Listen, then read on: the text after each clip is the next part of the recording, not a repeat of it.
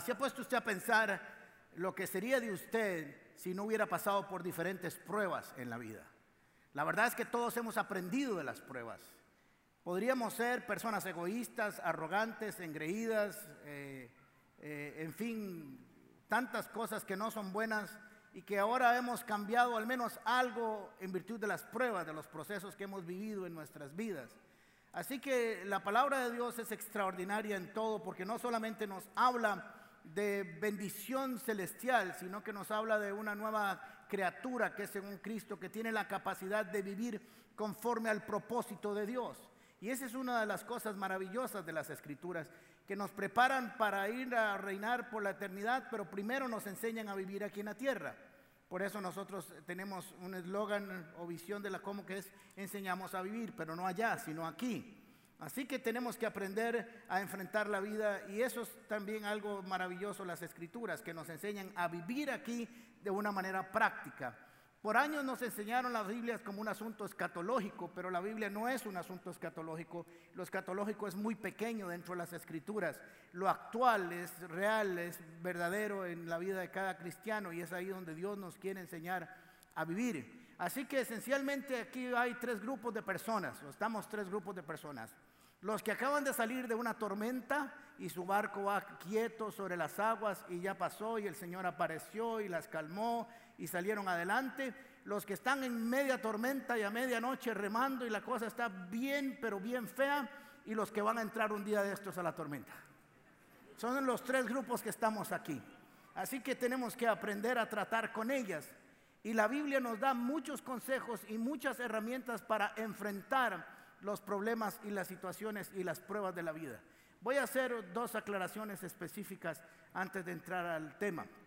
Uno, diferencia entre prueba y tentación de una manera muy práctica y sencilla.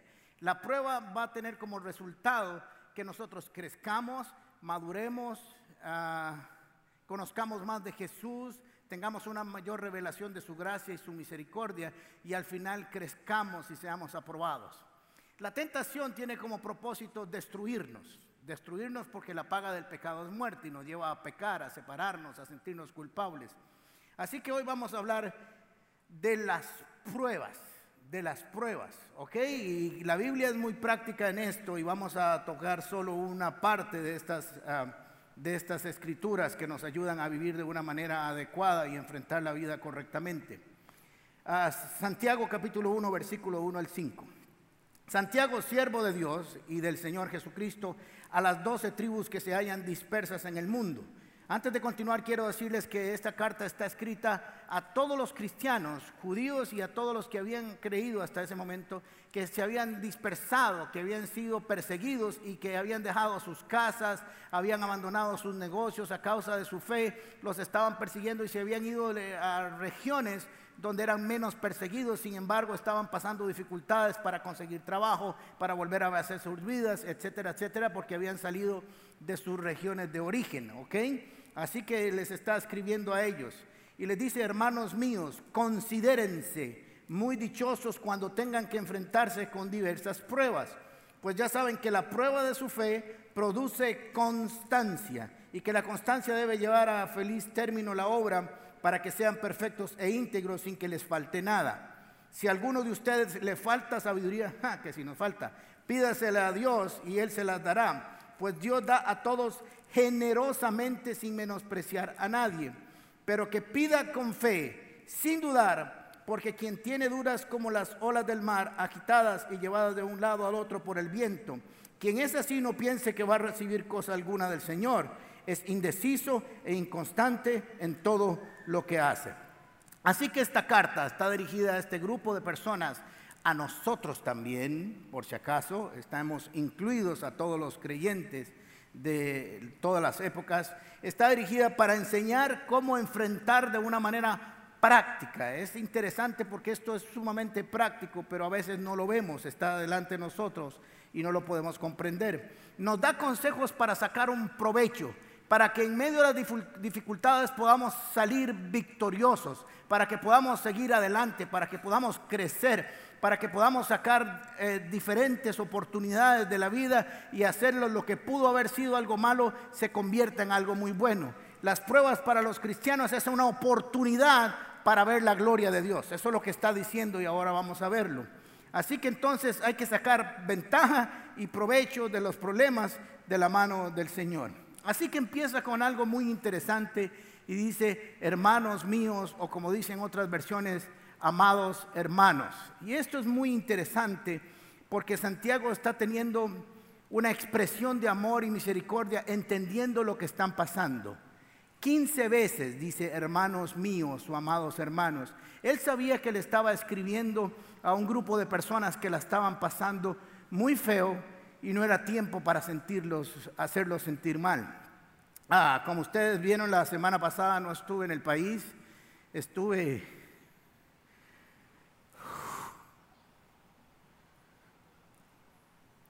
en un retiro de pastores, en una escuela de pastores fuera del país que fui invitado y estuve solo en el hotel. Me hospedaron la iglesia que nos invitó, nos hospedó en un hotel y íbamos como a 10 minutos al, templo que tenían cerca.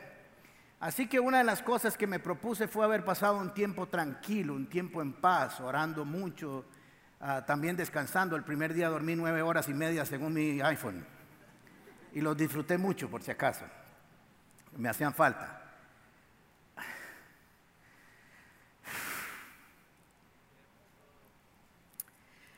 Así que me decidí que iba a pasar un buen tiempo solo con el Señor, así que iba a las clases y volvía, en las noches cenaba solo, desayunaba solito. Eso yo lo había buscado, eso lo busqué, así que vine aquí a San José el lunes y Flora me dijo, acordate que yo salgo el jueves de vacaciones con unos amigos. Y dije, perfecto, más tiempo solo. Pero en medio de esa soledad busqué a Dios, leí mucho, comencé a leer otros libros que tenía pendientes y yo quería que el Señor me revelara grandes cosas, así como que la gloria de Dios descendiera y no pasó. Pero sí aprendí algo muy importante y es que comencé a sentir en mi espíritu lo que sienten las personas que viven solas. No solas como yo que en ese momento andaba buscando eso, sino que han sido dejados por sus familiares, se han divorciado, han sido abandonados por sus seres queridos y tienen que vivir una vida de soledad. Y comenzó a tocarme el corazón de una manera que el Señor me dijo, quiero que cuides a esa gente que está sola, que no es que lo pidieron, sino es que no quieren estar solos, pero no hay compañía. Así que yo quiero que la comunidad paz sea una iglesia que cuida a la gente que está sola somos, tenemos que ser gente amorosa, tierna, compasiva, sin juzgar a los que vienen aquí en diferentes circunstancias que por diferentes motivos sus familias los han abandonado. Una vez hablé con un amigo que se había divorciado y me dice, te voy a decir que lo más duro, llegar a la casa y ver que no hay absolutamente nadie y aquello está en silencio. Tengo tres amigos míos en mi casa que son los tres peces que les doy de comer todos los días. Así que quiero que seamos una iglesia que expresa empatía con la gente. Así que quiero que los grupos de Casas Paz sean un lugar, un oasis, donde la gente que está sola tenga un tiempo de compañía. Que venir a la iglesia sea un lugar agradable donde puedo encontrar un abrazo, un ¿cómo estás? Un puedo ayudarte en algo. Eso es lo que realmente es la iglesia del Señor y para eso somos los perdonados para amar y servir. Y quiero que el Señor les ponga eso en el corazón porque a mí ya me lo puso y es una carga que tengo por todas esas personas. ¿Les parece que vamos a vivir así? Muy bien. Gloria al Señor. Muy bien. Así que les da tres consejos rápidamente Santiago a esta gente. Lo primero es que se consideren dichosos. Si usted dice, ay, sí que tú Anes, como usted no está ahí, entonces... Pero no está diciendo que canten, no está diciendo que que es un sentimiento, es un valor, es considérense, no es que los vamos a considerar, es un asunto que viene de usted mismo, muy dichosos cuando tengan diferentes pruebas, que valoren, que toman en cuenta, que estimen lo que va a suceder en medio de la prueba. Por eso dice, considérense, es cada uno el que tiene que asumir su convicción de entender que cuando entramos a un proceso de prueba, un proceso de, de problemas, algo bueno va a salir y yo debo considerarme dichoso de que estoy siendo sometido para crecer, para descubrir algo extraordinario en Dios y para descubrir algo mío que no he descubierto y que solo lo voy a encontrar a través de estas circunstancias de la vida. Este consejo nos habla de actitud, de entendimiento y de propósito. Cuando yo tengo la actitud correcta, el entendimiento de para qué voy a entrar, entendiendo que además tengo un propósito, me voy a considerar dichoso. La razón es la siguiente, lo que para los no creyentes sería una causa de tristeza, de enojo, de ira, de raíz de amargura, de culpa, para el cristiano es un tiempo de gloria. Así que tengo que entenderlo, no es fácil entenderlo, pero tengo que hacer el trabajo espiritual para comprender que ese es el destino que yo tengo. Cada uno de nosotros ha sido probado de muchas maneras y la vida está llena de pruebas para aprobarnos y para crecer. Usted para tener la licencia de conducir tiene que ir una prueba. Algunos van dos, tres, cuatro, cinco y algunas veces más pero insisten porque saben que van a conseguir algo que les hace falta en su vida. Así son las pruebas. El Señor está inspirando a Santiago y decirles, considérense dichosos porque después de esta prueba ustedes van a ser mucho mejores que antes. Por ejemplo, Keylor Navas. Keylor Navas cuando lo llamaron al Real Madrid y le dijeron, queremos que haga una prueba para ver si juega con nosotros. Así que tuvo que ir a hacer exámenes para ir allá. ¿Ustedes creen que él iba feliz o iba amargado? ¿Cómo iba? Pero iba a una prueba, porque sabía que si la pasaba, terminaba jugando en el Real Madrid. Así que prepárense porque usted está siendo llamado para jugar en las grandes ligas del reino de los cielos. Cuando lo llamen a usted una prueba, lo que están diciéndole es, vamos para algo mejor en su vida, vamos para algo más maravilloso en lo que Dios quiere hacer con su vida. Así que las pruebas mal manejadas producen tristeza, producen angustia. Ahora, la razón, el propósito es la siguiente, dice Santiago, le dice, en la prueba de la constancia, o sea, lo que va a ser probado es la constancia y darle la oportunidad de que usted crezca, eso es lo que está diciendo. Dejando que crezca la constancia, esta se va a desarrollar, habremos crecido, habremos madurado, habremos mejorado para vivir en obediencia y armonía con el Señor. Eso es lo que les está diciendo. Ahora, la constancia, dicen los expertos del desarrollo humano, es la clave de toda persona exitosa. No hay éxito sin constancia. Usted puede venir a la iglesia un mes seguido y dejar de venir un año y no es acumulativo, lo perdió. Si fuera así, todos dejaríamos de venir por años. Es la constancia. Usted puede ir al gimnasio un año y dicen que deja ir 40 días y se le echó a perder todo. Qué madre más, si no véalo aquí. Así que lo que está desarrollando la constancia, porque la constancia es lo que mantiene las relaciones. ¿Se dan cuenta? Y lo que está puliendo la relación de Dios con nosotros o de nosotros con Cristo Jesús.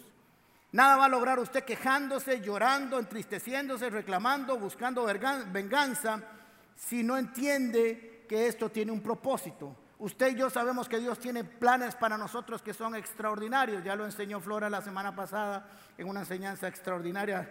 Y si lo dice el esposito, es así. Bien. Así que entonces tenemos que entender que hay un propósito detrás de esto. ¿Ok? Y está lloviendo poderosamente. Viene.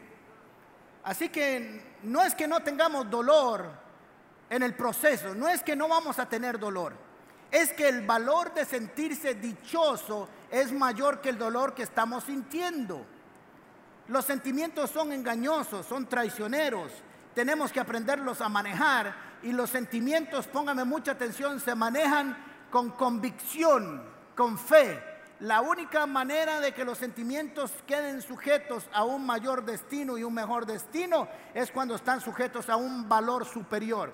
Le voy a poner un ejemplo fácilmente va un tráiler lleno de mercadería, es gigante ese tráiler y usted se da cuenta que el cabezal es pequeño en relación a la carga. Sin embargo, la está manejando porque el motor fue diseñado para jalar cargas. Pero cuando levanta un poco su vista, toda esa carga y todo ese motor está manejado por una persona. No suena lógico que alguien tan pequeñito como un conductor de tráiler maneje una carga tan gigante como esa. La razón es porque la convicción está manejando los sentimientos. La carga va para cualquier lado. La carga va para donde pegue, para donde y ahí va el trailero y a veces la carga se le mueva para un lado para el otro y él le dice, yo soy el que la manejo, yo soy el que conduzco el tráiler. Así debe ser su vida. Usted debe manejar sus emociones a través de sus convicciones. Usted conduce la carga y no la carga lo conduce a usted. Así que eso es lo que nosotros necesitamos entender en los diferentes procesos de prueba de la vida. Así que eh, cuando tenemos el propósito claro de para qué entramos en las circunstancias difíciles de la vida, nos permite procesar la información correctamente. Veamos un ejemplo de Hebreos 12:11. Ciertamente ninguna disciplina en el momento de recibirla parece agradable. Ciertamente la disciplina no parece agradable, sino más bien penosa. Sin embargo, o usted lo podría cambiar a pesar de, no obstante, o con todo y que, después produce una cosecha de justicia y paz para quienes han sido entrenados por ella. Yo quiero decirles que en tiempos de dificultad usted está siendo entrenado, está siendo capacitado para llevarlo a un reto mayor de su vida, para que usted pueda conquistar montañas más altas, para ser más victorioso, para mejorar su relación con Dios. Dice ahí, da, produce cosecha de justicia y paz para los que han sido entrenados con ellas. Otra versión de Dios habla hoy, dice, ciertamente ningún castigo es agradable en el momento de recibirlo, sino que duele. Pero si uno aprende la lección, el resultado es una vida de paz y rectitud. Prepárese, porque en medio de las circunstancias difíciles, usted va a tener paz y rectitud, va a cosechar de ellas y va a comer de ellas. Y eso es lo que Santiago les está diciendo. Considérense dichosos en medio de la prueba, porque es muy importante. Ya sabemos que dice Romanos 8:28 que todas las cosas son para bien, lo dispone Dios para bien a los que Dios le aman.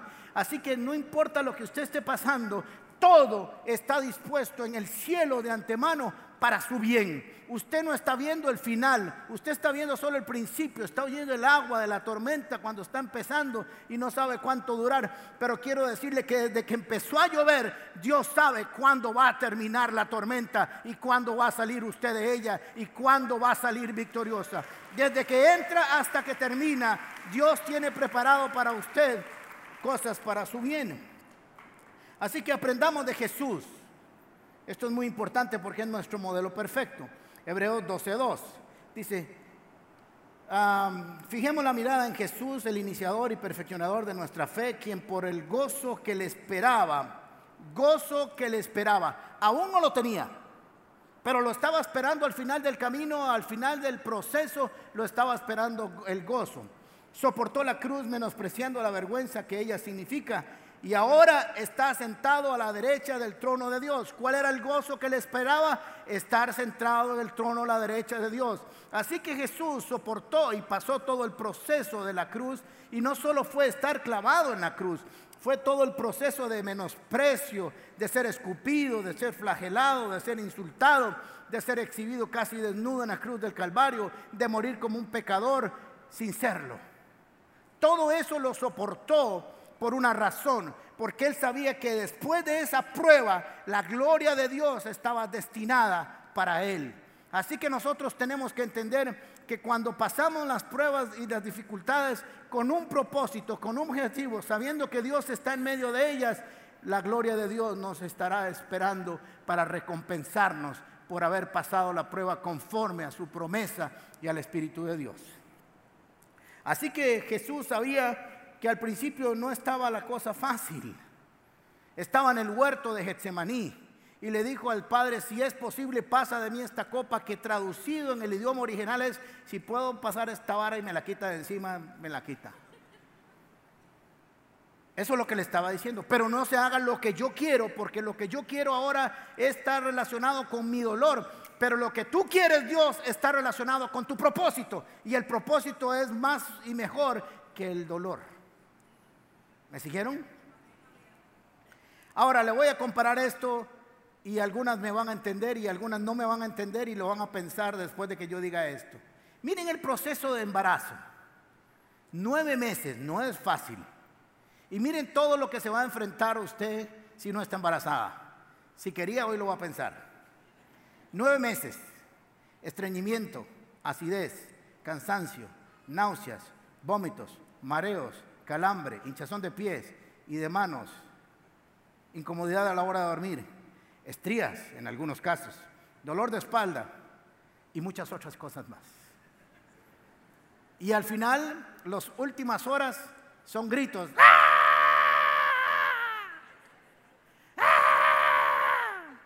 Yo no sé si será cierto como son las películas, pero nunca he estado ahí porque en mi tiempo cuando nacieron mis hijos no lo dejaban uno entrar.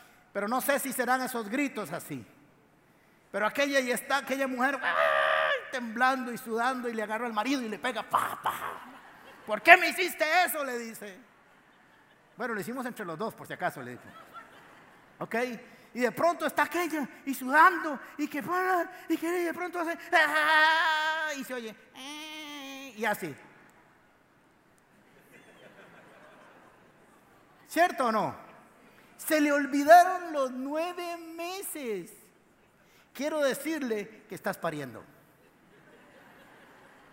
Pero cuando des a luz lo que Dios quiere que se dé en tu vida, vas a estar lleno de gozo, cantando, bailando y vas a tener algo que chinear.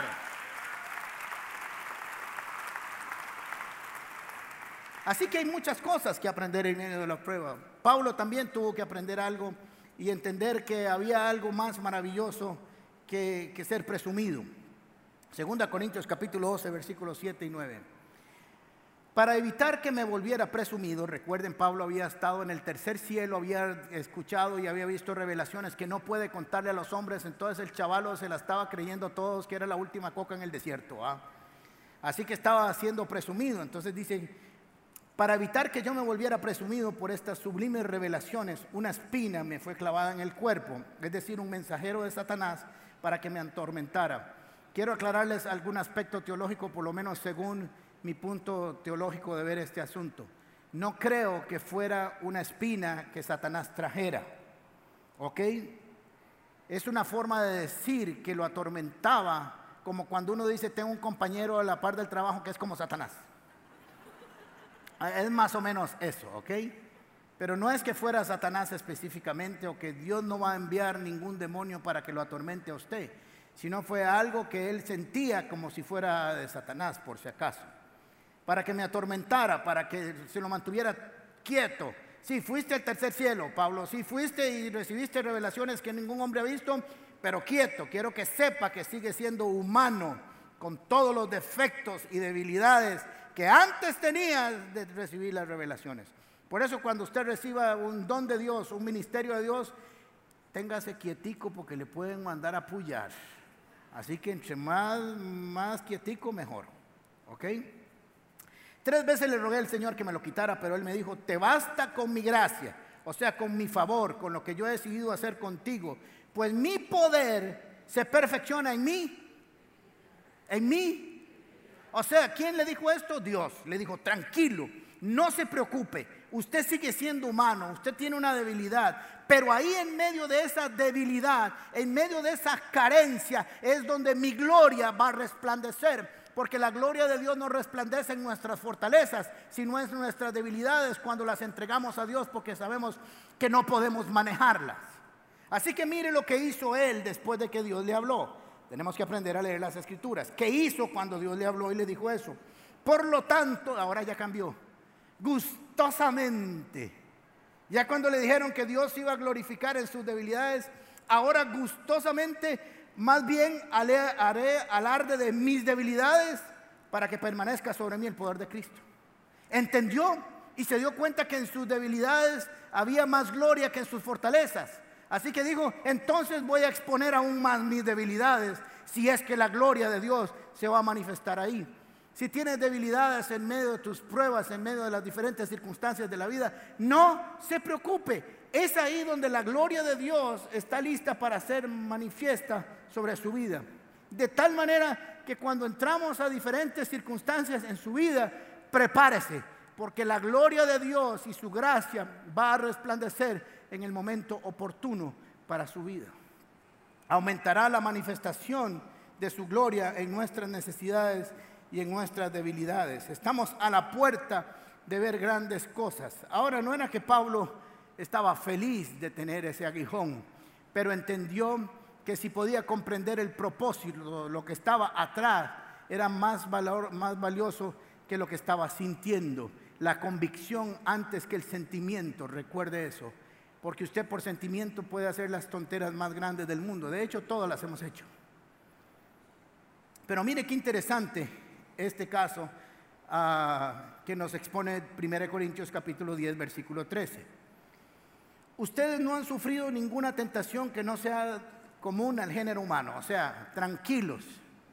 Toda tentación, y aquí está hablando de la tentación, pero es aplicable a la prueba también, aunque ya saben que tienen distintos propósitos, es humano. O sea, lo que estás viviendo, tu problema, tu tentación es humana, por si acaso no es de un elefante, o de un mono, o de un perro, o de un gato. No, no, no, no. Lo que estás viviendo, que quede claro, es de un ser humano. No sos un extraterrestre. Por si acaso usted no está inventando los problemas. Ya todos los seres humanos de la humanidad han pasado por ahí. Eso es lo que está diciendo. Y no es que está diciendo mal de todos, consuelo de tontos, pero está diciendo que así es, que las pruebas son humanas.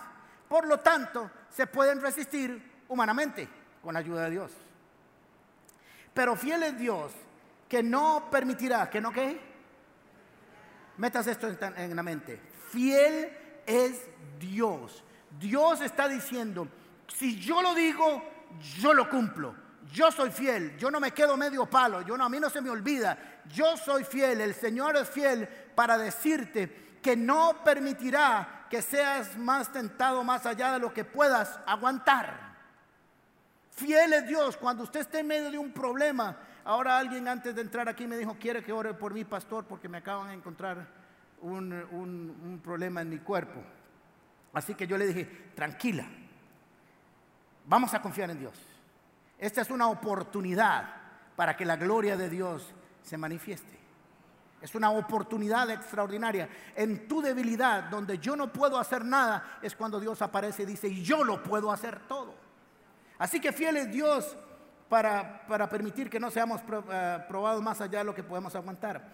Más bien, o todo lo contrario, a lo que algunos puedan pensar, que entro en un problema porque es un castigo, dice, más bien cuando llegue la tentación, Él le dará también una salida a fin de que puedan resistir. El Señor le dice, no solo te voy a dar, ah, te voy a enviar una situación que puedas aguantar, sino que si en algún momento, por alguna razón, ya no aguantas, yo me encargo de provocar una salida. Este concepto es en el idioma original cuando alguien está entre dos montañas y no hay salida y de pronto, como en el Señor de los Anillos, se abre una puerta y usted toca en la pared y sale. Pero se veía que parecía que no habían puertas en ese lugar. Así que miren qué interesante porque ah, los ejercicios nos ayudan de mucho. Así que ahí está el entrenador personal o el que ayuda en el gimnasio y le dice, vamos a hacer 10 series o 10 eh, movimientos de pesas. Así que lo ponen en esa que usted está acostado, lo levanta y él le ayuda a levantarlo y donde se lo sueltan usted hace, ah". ¿está seguro que puedo hacer 10? Dice, sí, puede hacer 10. Y usted va a la primera, uno, ya estoy sudando yo, dos, y ya va por la cuarta y le tiemblan las manos así, tres, y el entrenador está así. 5, 6 y en el 7 usted hace así y ya le está pegando aquí y dice, me voy a quedar mudo. Y en eso vienen las manos del entrenador y le dice, ok, hasta ahí está bien. Porque Él no te iba a dejar que te hiciera daño cuando estás en la prueba. Y eso es lo que el Señor va a hacer con nosotros. Cuando sienta que ya no podemos soportar, Él va a distribuir las cargas de las pruebas. Así que fiel es Dios y te aseguro que nunca te dará una carga más allá de la que puedas llevar, porque es una promesa del Señor. El segundo consejo, el primero es consideren ser dichosos. Lo segundo consejo eh, es el siguiente, pedir sabiduría. Si hay algo que nos falta a todos en medio de los problemas es ser sabios hacemos cada caballada que no es jugando. Pero todos, todos. porque nuestra mente se confunde, nuestra mente está trabajando con el dolor, con la inseguridad, con la tristeza, a veces con la culpa y un sinfín de cosas. Y el Señor dice, pidan sabiduría. Si a alguno de ustedes le falta, y por si acaso todos estamos incluidos ahí, pídansela a Dios, Él se las dará pues Dios da generosamente sin menospreciar a nadie, generosamente. Usted cuando esté en problemas, recuerde lo que les he enseñado en ocasiones pasadas, con estrategia y consejo se gana la guerra. Así que pidamos consejo y estrategia en medio de la situación. Dígale, Señor, yo necesito que me ayudes y que me digas cómo salir de esto, pero creyendo, ok, esperando, siendo pacientes, para su dirección. Cuando estamos en medio de dificultades, le preguntamos a uno, le preguntamos a otro, le preguntamos aquí, leemos un libro, vemos un consejo, vemos internet, vamos a hacer esto.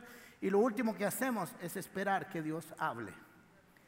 David lo hizo. David cuando salió a la guerra, los alamalecitas se habían llevado toda su gente del pueblo. Las mujeres, los niños, los sirvientes. En el caso de David se habían llevado todas las esposas, es el que más había perdido ah, en este caso. Así que se fueron y comenzaron a llorar y quisieron matar a David, sus seguidores, por haber dejado el pueblo sin protección. Pero miren qué interesante lo que hizo David. Esto lo hace David tres veces en el tiempo de, las escrituras, cuando usted las estudia. Le hizo al Señor la siguiente pregunta, que parecen absurdas. Si a usted alguien, si usted está aquí, yo veo que alguien agarra ese televisor y se lo lleva y va jalando por ahí, yo no le digo que Dios lo bendiga. Yo me le pongo al corte y lo ministro en el nombre del Señor. ¿Verdad? Ah, así que le pregunta, Señor, los persigo. Y uno diría, ¿cómo que si los persigo? Se acaban de llevar a tus hijos y a tu esposa y a todo el pueblo. No hay una sola mujer ni un solo niño en este lugar. No, no, no, no, no. Yo tengo que preguntarle al Señor porque puede ser que la torta que yo me, me meta sea más grande si los persigo. Y segundo, si los persigo los alcanzo. Porque puedo perseguirlos 50 años, 50 años y no alcanzarlos nunca. Entonces, mire qué interesante cómo nosotros cuando estamos en dificultad, dice que habían, sus lágrimas se habían acabado, ya no tenía nada más que llorar. Y preguntó al Señor y lo consultó. Y el Señor dijo, persíguelos y los vas a alcanzar. De tal manera que todo lo que él hizo en el proceso se encontró gente que estaba hasta media muerta que le ayudó a encontrarlos y fue y los recuperó. No salga corriendo a resolver sus problemas, salga corriendo a buscar sabiduría que Dios se la da generosamente a todo aquel que la pide. Así que el tercer consejo es pida con fe. Pídalo creyendo, porque recuerden que lo que está a prueba es la constancia, la constancia. No es que usted venga al año a la iglesia dos veces al año, es que venga todo el año, no necesariamente todos los domingos para los que no pueden, pero sí constantemente, sí constantemente, sí constantemente, sí constantemente. Así que entonces lo, tercero que le pide es que dice, pero pida con fe, sin dudar, porque quien duda es como las olas del mar, agitadas y llevadas de un lado al otro por el viento. Quien es así no piense que va a recibir cosa alguna del Señor. Es indeciso e inconstante y lo que está a prueba es la constancia. Así que entonces tenemos que esperar con fe. ¿Y por qué dice que pidamos por fe? Primero porque cuando estamos en medio de las situaciones difíciles de la vida, lo que perdemos es la fe. Así que dice, tienes que permanecer creyendo que Dios va a responder. Y vean que dice, no pida, no pida para salir del problema, pida sabiduría para pasar por él, porque que vas a pasar, vas a pasar. Así que no le pedimos al Señor que no nos meta en pruebas, sí les pedimos que no nos meta en tentación, pero las pruebas son diferentes porque las pruebas van a venir, es vivir, así como siempre lo canto, la vida es así, no la he inventado yo, decía la canción. Así que todo lo vamos a encontrar de camino. Así que es imposible orar para que no hayan pruebas en la vida, si no nunca crecerías, nunca madurarías, nunca serías mejor persona, porque realmente eres humilde, porque la vida te ha hecho humilde con cariño con amor y ternura. Así que no dice que ore para que la prueba se acabe, ore para que sea sabio y reciba sabiduría. No dice que vaya a un curso de superación, lo cual puede ir también si quiere. dice que la pida a Dios, porque Él conoce el destino y el propósito de su vida y sabe qué aconsejarte para que llegues donde Él quiere que llegues y veas su gloria resplandecer sobre su vida. Así que esa es la que hay que pedirle. Necesitamos entender que cuando Dios habla, nosotros tenemos que creerle.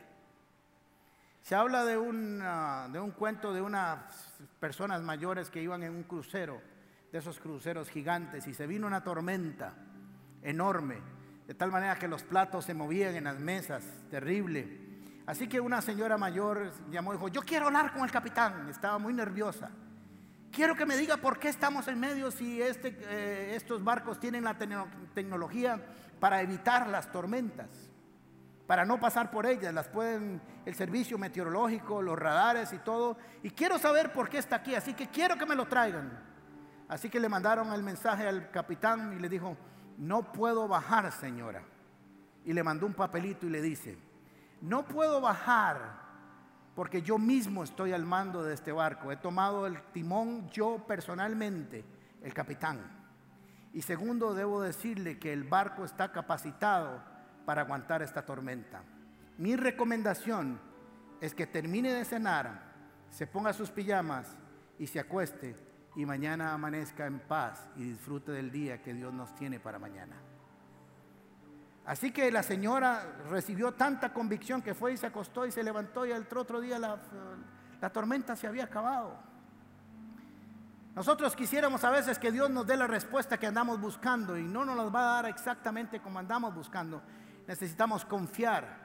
Cuando venga su consejo, obedezcámoslo. A veces nos va a decir cosas que nos parecen locas, pero son para crecimiento, desarrollo y gloria de nuestras vidas. Gracias por acompañarnos en Comunidad Paz. Te invitamos a compartir este mensaje y no olvides suscribirte a nuestro canal de YouTube. También puedes seguirnos en todas nuestras redes sociales como Gente Paz o en nuestro sitio web paz.cr.